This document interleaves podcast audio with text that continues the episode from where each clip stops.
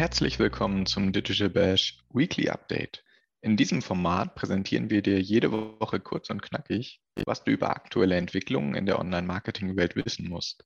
Ich bin Niklas Lewandzig aus der Online-Marketing.de Redaktion und gebe dir heute ein paar der wichtigsten News der Woche an die Hand. Cybersicherheit und Datenschutz haben die Woche in der Online-Marketing-Branche bestimmt. So entschied nach der österreichischen nun auch die französische Datenschutzbehörde, dass die Nutzung von Google Analytics bei dem Transfer von personenbezogenen Daten aus Europa in die USA gegen die DSGVO verstößt. Das weckt Unsicherheiten bei Usern und denkbare Lösungen wären nur, dass die US-Unternehmen ihren Datenschutz auf europäische Regelungen auslegen oder dass die USA und Europa eine belastbare Nachfolgeregelung für den Privacy Shield zum Datentransfer finden. Dass letzteres bisher nicht geschehen ist, sorgt auch bei Meta für Probleme. Der Social-Konzern hatte daher jüngst angegeben, Instagram und Facebook womöglich in Europa nicht mehr anbieten zu können. Alles dazu erfährst du im heutigen Schwerpunkt.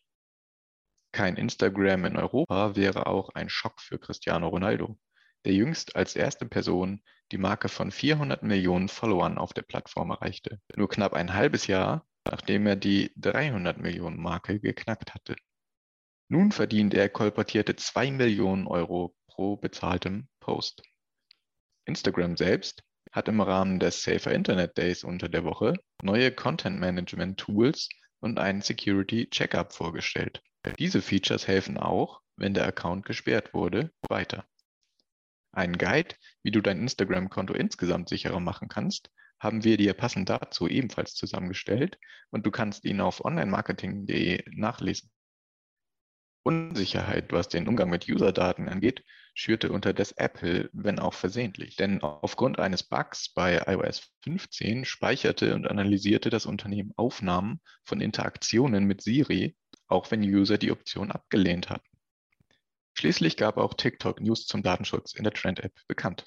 Die neuen Richtlinien sollen insbesondere gefährliche Challenges, Deadnaming und Misogynie stärker einschränken, während das Unternehmen auch Altersbeschränkungen aller US-Filmrating plant. Doch dieses Vorgehen erntet schon jetzt Kritik. Egal ob auf TikTok, Instagram oder YouTube, Kurzvideos sind ein Top-Trend. Wenn du wissen möchtest, welche weiteren Trends YouTube für die eigene Plattform prognostiziert und welche die Top-Brands mit erfolgreichen Kampagnen dort 2021 waren und was du von ihnen lernen kannst, dann lies unseren Beitrag zu deren diversen und innovativen Clip-Ideen auf onlinemarketing.de. So unwahrscheinlich der Brexit zunächst geklungen hatte, er ist doch eingetreten. Der sogenannte Maxit hingegen dürfte so schnell nicht folgen. Der Maxit? Das meint Metas möglichen Rückzug aus Europa, der das Ende von Instagram und Facebook in Europa bedeuten könnte. Ein solcher stand zuletzt im Raum, was zunächst zu umfassender Berichterstattung in den Medien, anschließend dann zu hitzigen Diskussionen, nicht zuletzt in den sozialen Medien, der User geführt hat. Daraufhin dementierte Meta entschieden, dass man mit einem Exit in Europa gedroht habe. Doch wie kam es zu dem Aufruhr, der einem massiven Börsensturz und dem ersten Userrückgang in der Geschichte bei Facebook folgte? Der Reihe nach.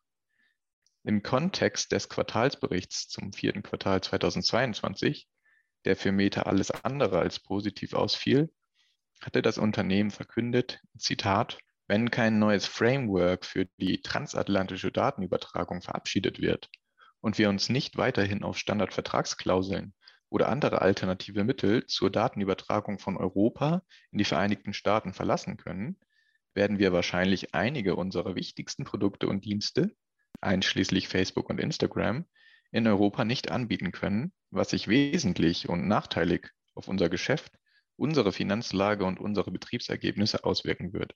Zitat Ende.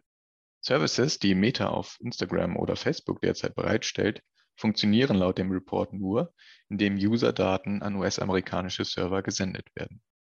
Das Problem damit?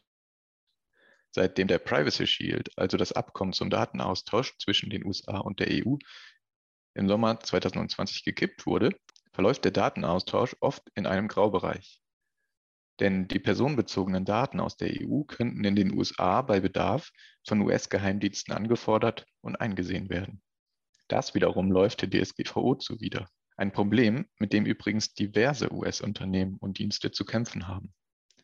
So wurde kürzlich die Einbindung und Nutzung von Google Analytics, sofern sie zu einem solchen Datentransfer in die USA führt, als nicht DSGVO-konform eingestuft. Von zwei Datenschutzbehörden inzwischen.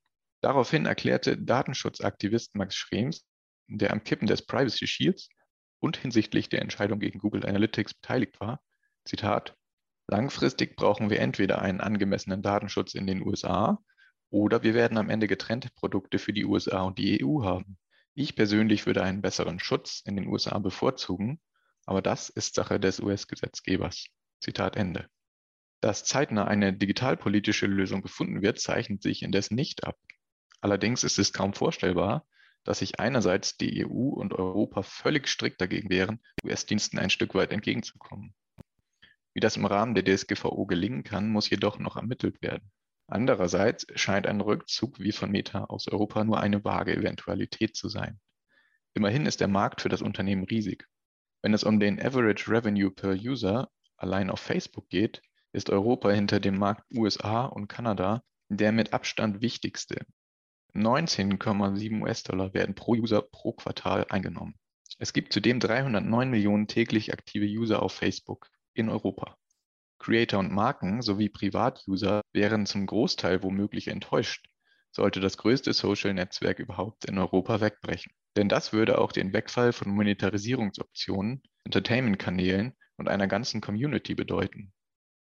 Und eine europäische Alternative in dieser Größenordnung gibt es bisher durchaus nicht.